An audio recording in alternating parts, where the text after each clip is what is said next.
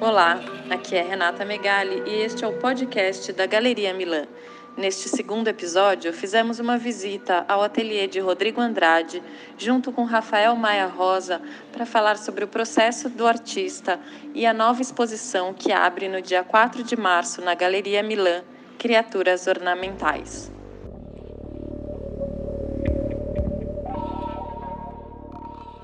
Trabalhamos no escuro. Nós fazemos o que podemos, nós damos o que temos. Nossa dúvida é a nossa paixão e nossa paixão é a nossa tarefa. O resto é a loucura da arte. Henry James. Eu já citei algumas vezes. Conheci ela bem jovem. Acho que eu estava me referindo a um pouco a, a, a, uma, a, uma, característica que eu acho que, é, que eu tenho bastante, que é que o trabalho muda.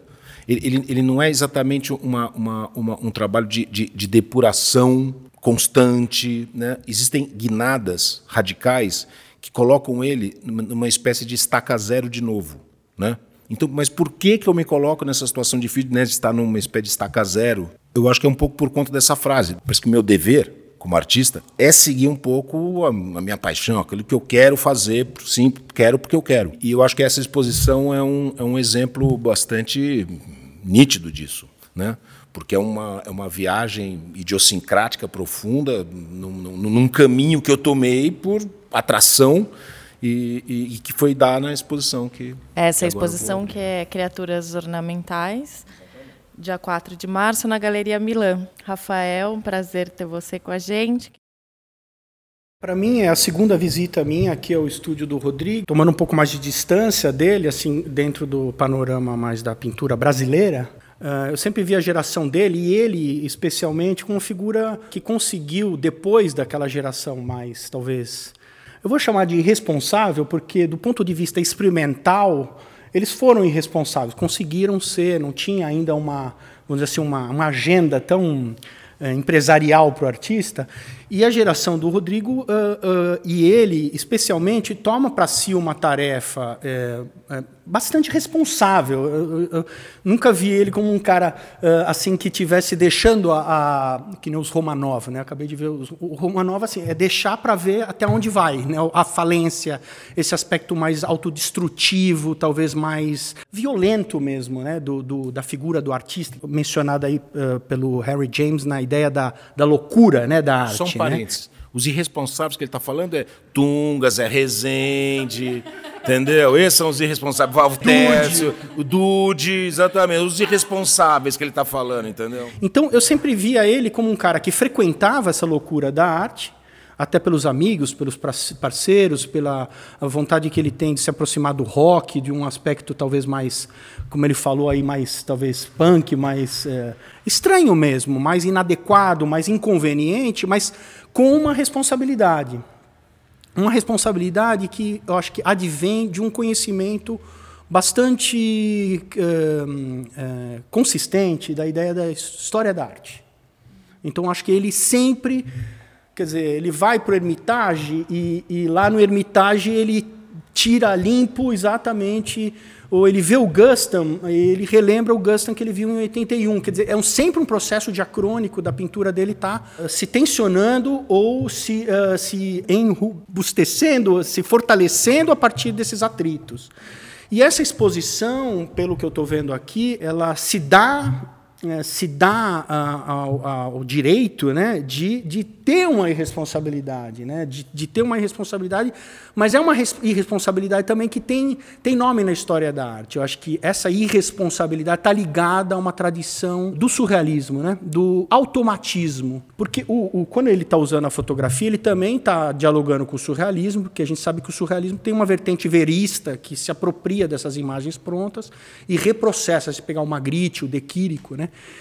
mas eu acho que quando ele abdica da fotografia e entra com o desenho, ele entra dentro de uma tradição que aproxima ele, efetivamente, ele mencionou o Tunga, mas é, é porque é, é um exemplo mais, assim, talvez mais flagrante, mas tem muitos outros artistas que estavam flertando com esse movimento internacional aqui no Brasil, o próprio Wesley, né? Wesley com a série das ligas, né? o desenho como essa instância que ele mencionou, de uma, de uma ligação, de uma contiguidade entre a atividade mental, pensamental, e a manifestação dela material na nossa realidade histórica. Né? Então, veja que é uma exposição que não é uma exposição só de pinturas, É uma exposição que tem o, o, gênero do desenho como protagonista, inclusive na animação, que é uma é muito bonito, né? Como essa animação ela tem uma pintura sutil. Ela é uma pintura quase homeopática, né? Você falou da Irma, Irma Clint. Tem um lado meio antroposófico, aí não sei se, se, é porque ele, ele virou pai de uma menina, né? Mas tem, tem uma delicadeza aí, tem uma flutuação que é uma flutuação a despeito da trilha sonora, que continua sendo bastante é, incisiva, mas tem uma flutuação mais feminina também, assim, né? uma coisa assim mais uh, de uma leveza. Eu fiquei surpreso, não chocado, porque, mais uma vez, na hora dele ser completamente irresponsável, acho que ele dá ao público a chance de ver esse processamento de todas essas disrupções e é, irresponsabilidades, mas contingenciadas dentro de um processo pictórico dele assim, eu vejo ele como um artista que sempre arrisca, mas esses riscos, essa fatalidade do risco, uh, ela, é, ela é muito, ele é um atleta bem treinado para aquela, aquela prova. Ele não, não vai deixar a coisa patinar. Então eu achei que é uma exposição muito uh, interessante também para ele, né? Poder entender onde é que ele está dentro do próprio processo dele eu noto aqui que tem uns espelhinhos onde ele pintou no espelhinho. Eu acho que essa reciprocidade, esse, uma espécie de autorretrato, uma espécie de, de cultura do desenho, que é uma cultura. Isso eu aprendi muito com o Tunga, né, que o cara desenhava não para afirmar a, a subjetividade dele ou a identidade dele, mas como uma espécie de jogar cartas, fazer um oráculo para ver qual que é a sorte dele, para onde eu vou, o que, o que, que me, me... E eu acho que a, a, sorte foi lançada de uma forma muito legal. O jogo que ele fez é um jogo que agora é um pouco menos sisudo, mais divertido, menos retórico, mais dançado, mais sonoro. Assim. Eu gostei dessa dessa esse encadeamento que também tem a ver com o título da exposição, né? Que eu acho que é um título preciso dentro da adjetivação que ele faz da forma, que é uma forma limiar, né? Essa coisa caricatural ou ornamental, ela é o limiar da figura, a última instância que a figura pode participar desse esquema que é um esquema muito debitário do automodernismo, né, da, da, do abstracionismo puro. Né? Então, eu acho que nas paisagens ou na figuração dele ainda tinha essa, essa participação um pouco mais do outro, da apropriação da foto do outro, de uma imagem pronta. E agora ele realmente vem escrever uma, uma figuração rodriguiana. Né? Bom, bom você, me, você, você tocou vários pontos aí que, só, que eu acho que são bastante cruciais, acho que no processo aqui. Primeiro, você, você mencionou a presença do desenho, né? como, como constituinte, assim, como formador do, do, do trabalho. É, é, é, a pura verdade. Quando eu deixei de usar é, fotografias como base de pinturas, faz uns quatro anos, né, com procedimento padrão, havia ali uma espécie de, de retardamento do processo entre a ideia e, e a aplicação na matéria. Pega a foto, escolhe a foto, desenha a foto, que não é sua, então você segue mais ou menos, né? Você está sempre seguindo um modelo. Depois você pinta, depois você aplica o, o stencil. Tem todo um retardamento no processo. O desenho ele, ele traz a forma para muito para uma posição muito mais próxima do pensamento, da ideia. Entre ter ideia e você desenhar uma forma são é um segundo quase um automatismo. E eu acho que essa, essa exposição nasceu de desenhos, de uma exploração de desenhos de eh, arabesco não arabescos como pesquisa de arabescos, da história do arabesco e tal, mas os arabescos que sedimentaram, sedimentaram na, minha, na minha cabeça ao longo da vida. Um pouco como desenho de telefone. Antigamente, que a gente ficava sentado. Risque. É, é, você ficava fazendo uns negócios um pouco sem pensar. Né? Surgiu disso. Então foram centenas de desenhos que eu fiquei nessa, e desse automatismo, desse desenhar quase que automático, é que dos padrões de, de, do, do, do arabesco foram começando a se isolar figuras que nasceram dos motivos ornamentais ali do, do, do, do, arabesco, do padrão, mas que se isolaram como figuras. E, e, foi aí que o trabalho começou a se constituir, com essas figuras isoladas que teimavam, a minha revelia, aparecer coisas.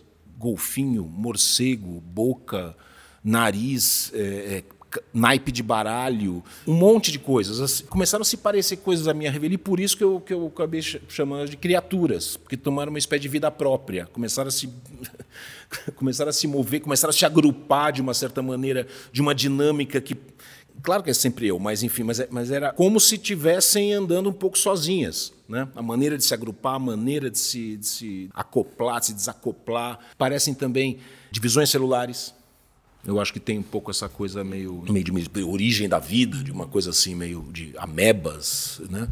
E aí começaram a se organizar em eixos, né? tem essas estruturas axiais que unem as figuras. Enfim, então nasceram daí e muito de desenho. E esse desenho, eu talvez mais do que jamais, eu deixei rolar uma espécie assim de fluxo livre, um pouco sem julgamento, sem julgar se aquelas figuras eram elegantes, deselegantes, feias, bonitas.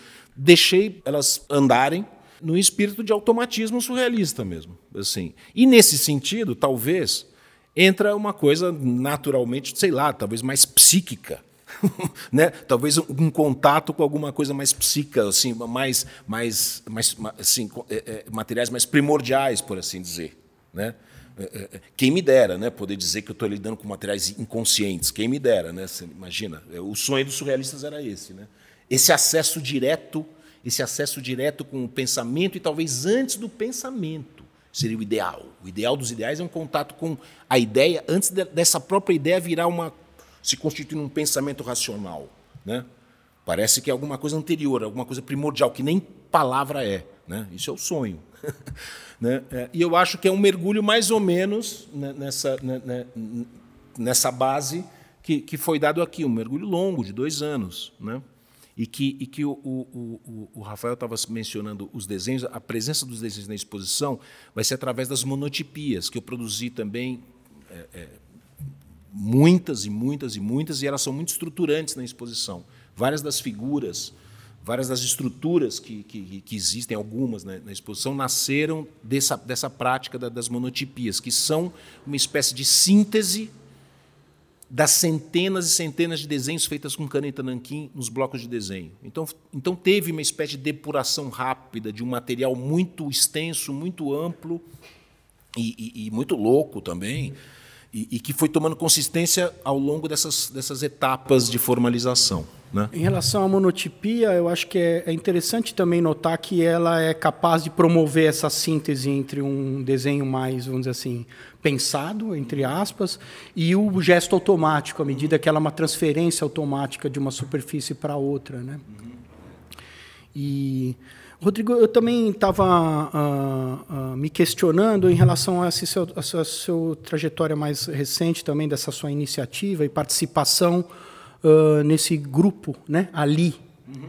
na cidade ah, de Tiradentes, sim, é. né? É, ele acabou tendo isso, esse acabou sendo um fator que influenciou a exposição, porque é o seguinte, o, o Ali Arte Livre Itinerante é um grupo de artistas que diante da, da, do, dos abismos que o, que o Brasil está tá se jogando, vamos fazer coisas e, e o que pensamos era uma coisa de levar uma reflexão e ação de arte na periferia. Né? A gente tinha alguns contatos na cidade de Tiradentes, que a Sara Ramo tinha, não sei o quê, de, uns coletivos ali, etc, etc. Lá eu dei aula, aula de História da Arte, foi uma, uma experiência muito rica e tal. E numa, numa certa ocasião, eu que estava querendo fazer umas pinturas nas paredes da, ali, da, ali da cidade de Tiradentes, onde tinha muita pichação. Mas é uma situação que vou colocar ali numa situação que eu achava que eu tinha que ter um contato, conhecer alguém da pichação, para eu, poder me aproximar, ver como é que chega, como é que eu chego assim, né, um cara de fora. E, e nessas eu conheci o Link. Eu conheci no Luau dos Loucos, que ele organiza há 10 anos, uma coisa de poesia, toda terça-feira, um negócio incrível, uma coisa, nossa, sem palavras. Na cidade de Tiradentes. Na cidade de Tiradentes, exatamente. E o Link é pichador, um cara, um cara de grafite, pichador, um cara é um artista assim super popular lá na, na Zona Leste. Eu fui num evento da Coab ali, e até as criancinhas vinham, sabe, museu, museu, não sei o que tal. Então, um cara conhecido, um cara admirado ali e tal. E é um cara, um cara da quebrada ali, pichador, entendeu? Sai com o rolinho da madrugada pichando. E aí eu comecei, a, cheguei nele, começamos a fazer uns, uns trabalhos de pintura nas paredes, ali em parceria, eu e ele mostrei para ele umas ideias que eu tinha de acoplar na, nas, nas, pichações dele, uma coisa de arte abstrata, de, né, de pintura e tal. E, e, esse trabalho rendeu muito, né? Rendeu muito. Faz um, isso faz, faz pouco tempo, começou há dois meses e pouco, mas já deu muito resultado. E isso acabou influenciando também no meu trabalho. Primeiro porque eu já tinha, já tinha percebido que certas figuras, essas que parecem um pouco naipe de baralho, etc., também outra das coisas que parecia era pichação. Era tag, as tags que eu via no muro. Parecia a minha revelia. Embora eu sempre gostei de pichação. Entendeu? Sempre gostei, gosto mais de pichação do que de, de grafite, sempre, sempre gostei.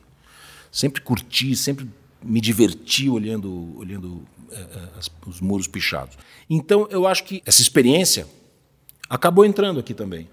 Acabou entrando aqui na exposição porque, por exemplo, eu comecei, eu, eu fiz algumas experiências com rolinho de três, né, com, com, com rolinho, rolinho de três é, é um, um rolinho de 4 centímetros, assim, que para desenhar e pintar é muito bom. Mas Tem... essa questão do, da mão livre, ela começa a é, é, surgir aí, quer dizer, à medida que você usasse o, usava o stencil como uhum. a sua principal, vamos dizer, ferramenta, de repente você está usando a mão novamente, né? Que é uma que também é uma na isso tela. na tela, né? Não, é. não no desenho Acho que veio muito do desenho, a coisa de desenhar, a coisa do desenho à mão, a, a, a mente, a mão e o desenho, a linha e o desenho é, é, eu, eu tentei trazer para a pintura, mas como, como, a gente conversou um pouco antes aqui, as minhas tentativas de trazer uma gestualidade franca e para as pinturas acabou que não, não deu muito certo. É, pode ser que dê, pode ser que, que, que, seja ainda alguma coisa que eu volte, mas não, não, não foi por aí.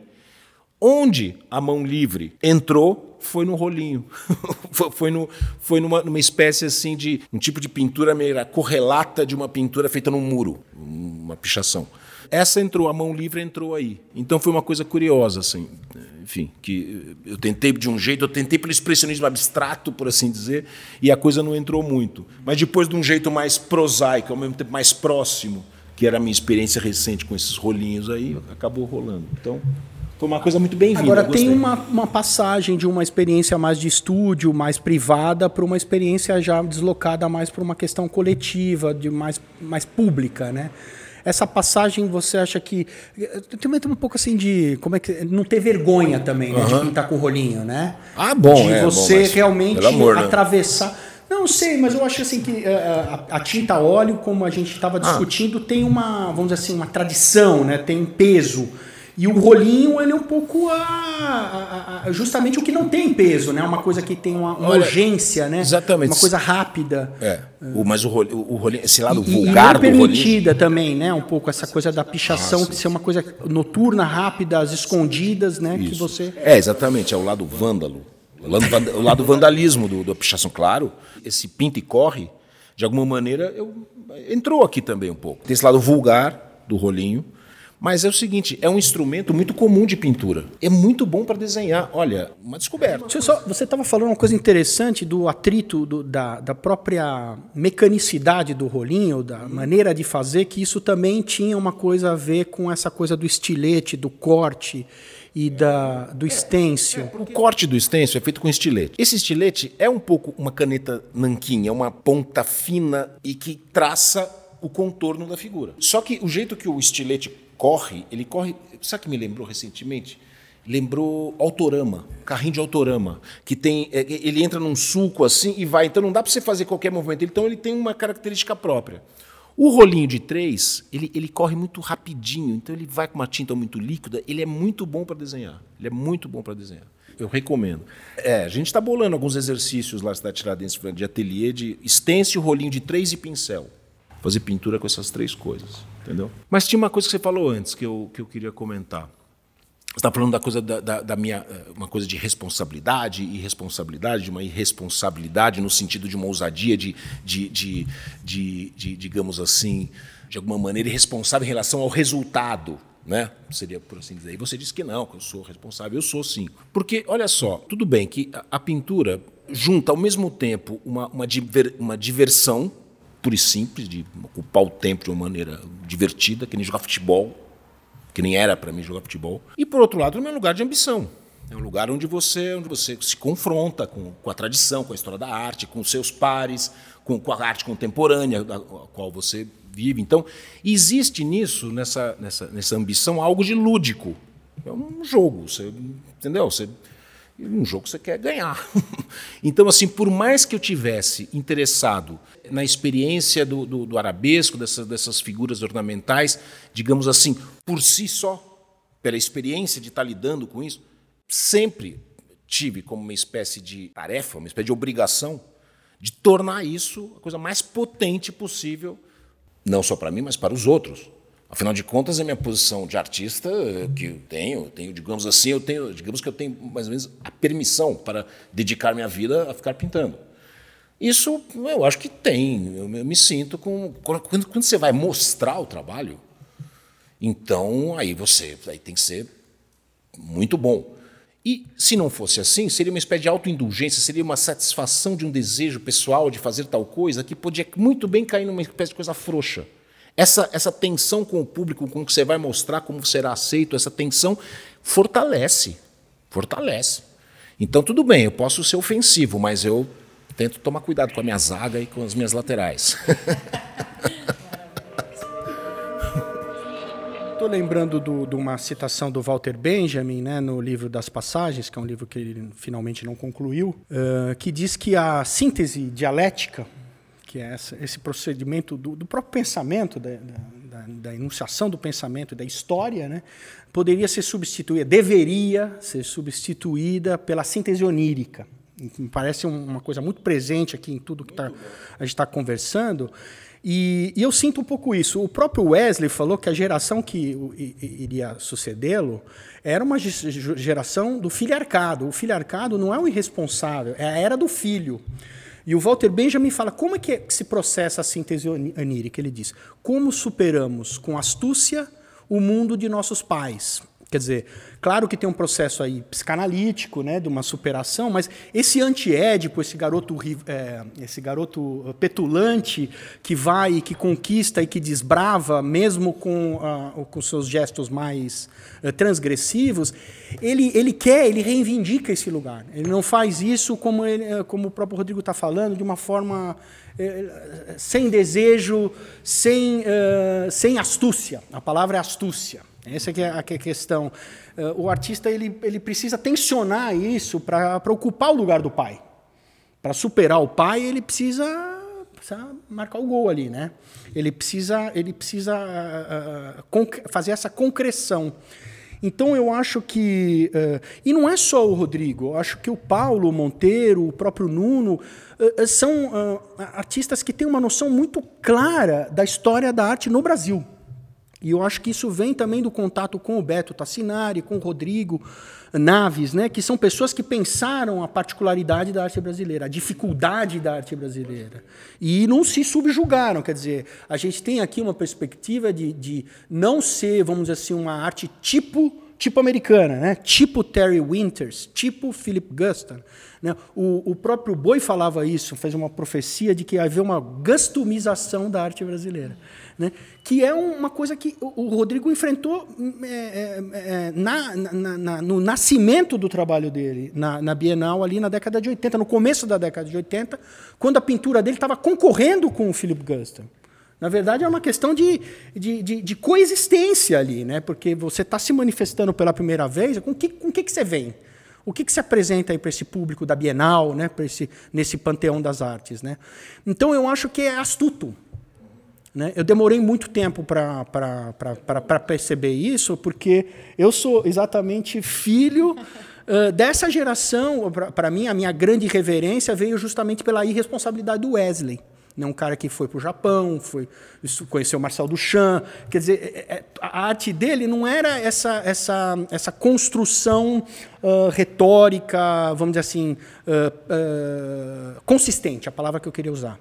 Não tem essa consistência uh, que tem no trabalho dessa geração. Uh, eu vou falar Casa 7, é a primeira vez que eu estou falando a palavra Casa 7, mas é porque é, é um núcleo onde se foi, foi debatido essas possibilidades de consistência. Primeiro, muito bom, síntese onírica, vou adotar. Eu acho perfeitamente cabível aqui no, no trabalho, eu acho lindo. O Guston, essa coisa da astúcia para superar as referências e tudo mais. Né? Bom, eu precisei de certa astúcia para superar o próprio Guston. Mas o Guston foi, na verdade, a absorção, a tomada do Guston para nós. Foi Paulo Monteiro que viu a primeira vez, ele que me mostrou tal. Mas assim, a adoção do Guston foi absolutamente astuta por causa do seguinte: nós éramos uma geração que, primeiro, a gente gostava de arte desde de criancinha, conhecia, não sei o quê. Né? Eu ficava com o Monteiro fazendo disputa de qual quadro era, era esse na aula, a gente era expulso por causa disso, né? Monet ou Pissarro, essas coisas. Para quem gostava de arte, quem gostava, para falar de uma maneira, para quem gostava de, eu também sempre faço essa comparação, porque ele é perfeito. Para quem gostava de Morandi, que eu conheci no Sérgio Fingerman com 15 anos de idade, quem gostava de Morandi, quem gostava do Crambi ao mesmo tempo, para uns adolescentes que tinham essas duas referências, vontade de ir para os dois lados, havia uma espécie de, assim, uma espécie de esquizofrenia pronta aí. O Guston veio resolver o problema. O Guston resolveu o problema da altíssima qualidade de pintura expressionista abstrato americano com essa cultura comics de quadrinhos vulgar. Que tem o surrealismo também aí que, que tá também. tá então eu acho assim teve essa que teve essa essa coisa. E, e, a nossa geração e de fato entre nós havia um desejo de consistência um desejo de pegar a história da arte para nós e de alguma maneira tomar ela. Para nós mesmo, como chamar, no caso, é termo de futebol, chamar a responsabilidade, trazer a bola para nós. E eu acho que isso, apesar de que atualmente é uma coisa que, que, que o, mundo da arte se, se movimenta muito mais nas contemporaneidades do que propriamente nessa coisa mais vertical da, da, da história da arte, para mim continua sendo uma fonte de, de estímulo, de prazer e de, de desafios constantes essa coisa com, com a história da arte mesmo. Né? Então, uma coisa presente, bem, bem colocado. Nasceu a Rosa, tem 11 meses, é uma coisa mais fofa, é uma fafura intergaláctica, é um negócio absurdo. O que, o que acontece? Eu, eu tenho dois filhos grandes, então eu conheço a paternidade. Parecidamente com, com as primeiras vezes, o que dá quando nasceu a Rosa é assim: o que, que importa na vida, o que, que não importa na vida, as coisas se, se rearranjam meio que automaticamente, de uma forma que não tem dúvida, o que, que importa, o que, que não importa, entendeu? Eu me lembro até que quando nasceram os meus filhos que hoje são grandes, têm 26 e 23, Antônio e Teodoro, uma espécie de distanciamento da arte. Uma vez encontrei o Cildo Meirelles numa festa, falando de filhos. Ele soltou uma que eu acho perfeita. Ele falou assim: quando nascem os nossos filhos, a gente coloca a arte no seu devido lugar. E é exatamente isso que acontece. Ou seja, quando você coloca a arte no seu devido lugar, você ganha uma certa distância. Entendeu? Uma distância da arte. E essa distância pode eventualmente te abrir novas perspectivas na própria arte. Ganha mais liberdade com ela. Acho que de alguma maneira isso acontece de novo, e enfim. É... é e eu acho que aí também, é, se você me permite, é, eu acho que tem um aspecto da afetividade, né?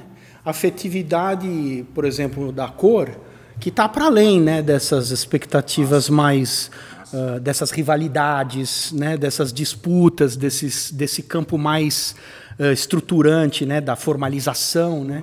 De repente, e a gente pode perceber aqui que a, a também a, a, qualidade cromática, a sutileza dessas variações, ela ocorre também pela que tem uma variedade de procedimentos é, muito grande, afinal. Né? No, a visita ao estúdio mostra isso, que é, não está contente com. Você falou do Albers, mas o Albers, não, não, não, vamos dizer assim, não, não, seria um bom, um bom exemplo para você, no sentido de que você, você não, não, se contenta com essa atitude mais monástica, né? mais. É, não.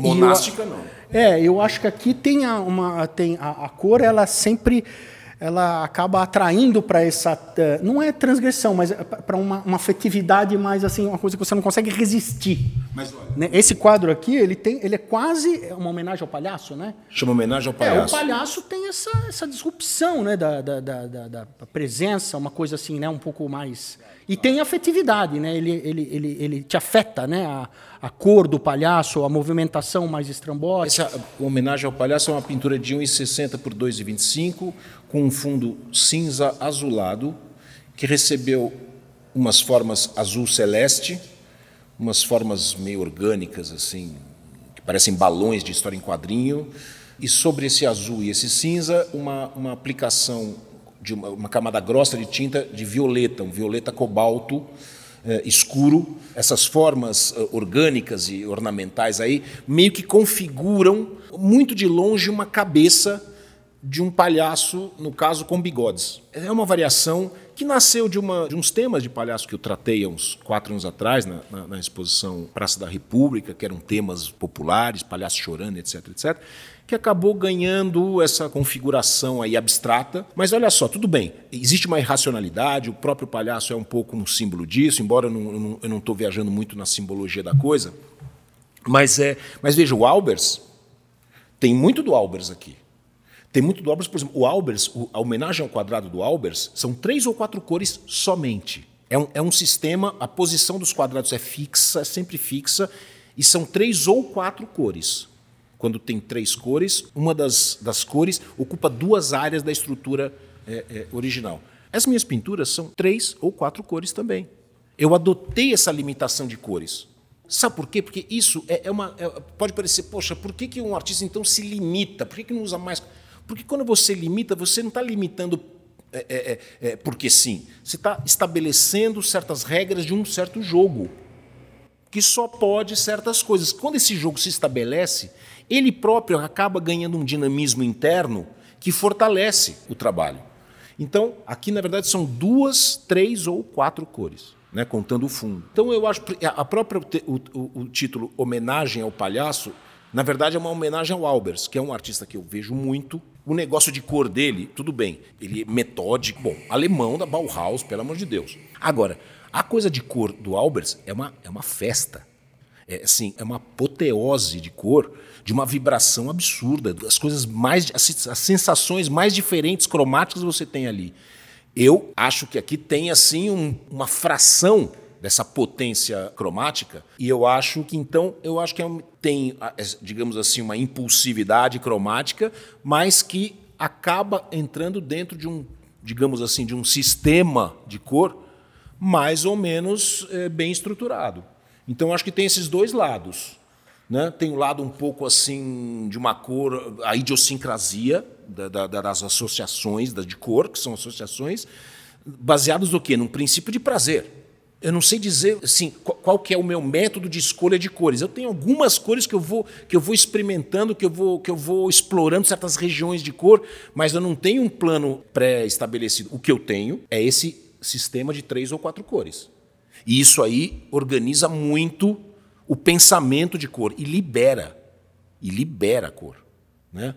Então, por exemplo, esse roxo, na verdade, é, normalmente, é, essa figura teria é, é, é, aquela parte de cima, que é uma espécie de chapéuzinho, e a parte de baixo, que é uma espécie de bigode, seria de outra cor. Mas uma espécie de necessidade que eu senti nesse quadro é que o roxo se relacionasse tanto com o azul quanto com o cinza. Portanto, ele acabou sendo de três cores, não de quatro. Mas, enfim, isso é uma história de, de, dito aqui no, no, no, rádio, falando de pintura no rádio, é engraçado. Mas eu achei legal, porque ela dá uma dimensão também do, da, da construção dessa, dessa. Mas é, mas é. Então tem um sistema de cor aqui bastante. E às vezes que eu tentei sair desse sistema, eu dei com os burros na água. Parece brincadeira. Parece assim, parece, mas não, mas não deu certo. Mas poucas tentativas. Então, nem tem tanta necessidade, mas quando, em um certo momento, eu tive, fui experimentar, porque afinal de contas tem que ficar experimentando para saber. É, é, não. Então, daí eu acabei voltando para esse sistema, três ou quatro cores, às vezes duas. Estou é lembrando do piano preparado do Cage, né? que ele pega o piano como instrumento tradicional, mas ele, ele inclui ali certos objetos, certas peças que modificam a sonoridade final né? do, do da experiência. Ah, né? nas cordas, nas né? Então cordas então, trava, mesmo, elas travam, travam criam então, um ruído, é. sons uh, que não são sons uh, tonais. Né? Sim.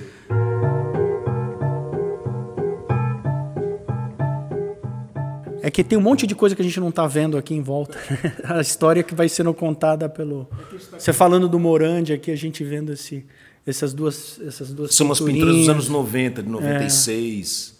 É, estamos é, aqui no ateliê, né? Então tem aqui uma sedimentação de, de muitos anos né? de pintura. Então, Quanto é, tempo, Rodrigo? É de pintura. O quê? De pintura. Se eu, se eu contar 22, 58, 30, 46? Não, 36. Profissional, né? Porque antes eu já pintava, né? Eu pintava criança. Na escola? Ah, criança. Pintava criança, eu, eu copiava Picasso, uhum. Paul Klee, com 9, 10 anos. Eu era bem, era bem, é, era bem artistinha desde criancinha mesmo. Já era. É. Então, mas profissionalmente é 36. É, mas eu acho interessante também que, uh, claro que é aberto a interpretação, mas Uh, uma obra assim que é completamente aberta à interpretação, a, a, a, acho que também ela se torna muitas vezes mais vulnerável. E eu gosto assim de, de poder ser. Uh, não que você esteja explicando né, o seu procedimento em relação à cor, ou muito menos ao desenho, mas tem um relato. Isso que eu acho que vai sedimentando um relato que consagra autoridade. Eu acho que essa coisa também da gente pensar um pouco também no artista, que é um cara que conquistou a autoridade durante 30 anos, né? que não é uma coisa que é, outorga, é dada a ele por fora, né? ou pelo próprio mercado. Né? Eu acho que essa autoridade de um artista brasileiro é uma coisa que boa para a gente não cuidar, mas para perceber né, que o, o, artista ele, ele, ele tem um conhecimento que é um conhecimento muitas vezes intransferível, né, porque vem da infância, vem do sonho, vem de uma experiência absolutamente pessoal. Não, e muita coisa que eu conheço de arte que eu sei, sei como fazer arte que só serve para mim.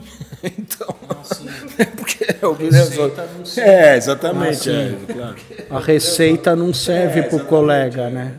Então, acho que tem isso também na, na, na, Casa 7, né, que tem uma plataforma comum, esse, essa e responsabilidade comum. E só para contextualizar, quem, que não, não sabe o que, que é a Casa 7, quem são, quem são nós? Casa 7 é o Fábio Miguel, o Rodrigo Andrade, eh, o Nuno Ramos e o Paulo Monteiro. E Carlito Carvalhosa. Ah, e o Carlito. O Carlito, Carlito né? E tinha o Antônio Malta que saiu, acabou ficando aquele quinto Beatle, assim. É. Hoje, você aproximar o, o que o Nuno está fazendo dessa situação é mais difícil. E isso é bom, né? Porque é exatamente o movimento que aconteceu. Sabe por que, que isso se dá? Porque entre nós havia um certo princípio comum de uma certa radicalidade.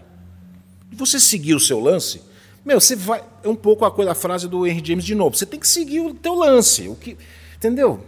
Pode ser que não era aquele, aquilo que você teria escolhido se tivesse a possibilidade de escolha.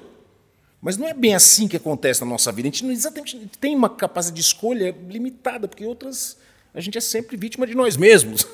Enfim, entre nós sempre teve uma espécie de valor que foi desenvolvido, que é uma certa radicalidade, de ir na raiz, cada um tem a sua. Então, então acho que isso é que também, ao mesmo tempo que é, é muito em conjunto, os nossos trabalhos da Casa Sete foram para caminhos muito particulares. Mas eu acho que também tem uma paixão pelo futebol.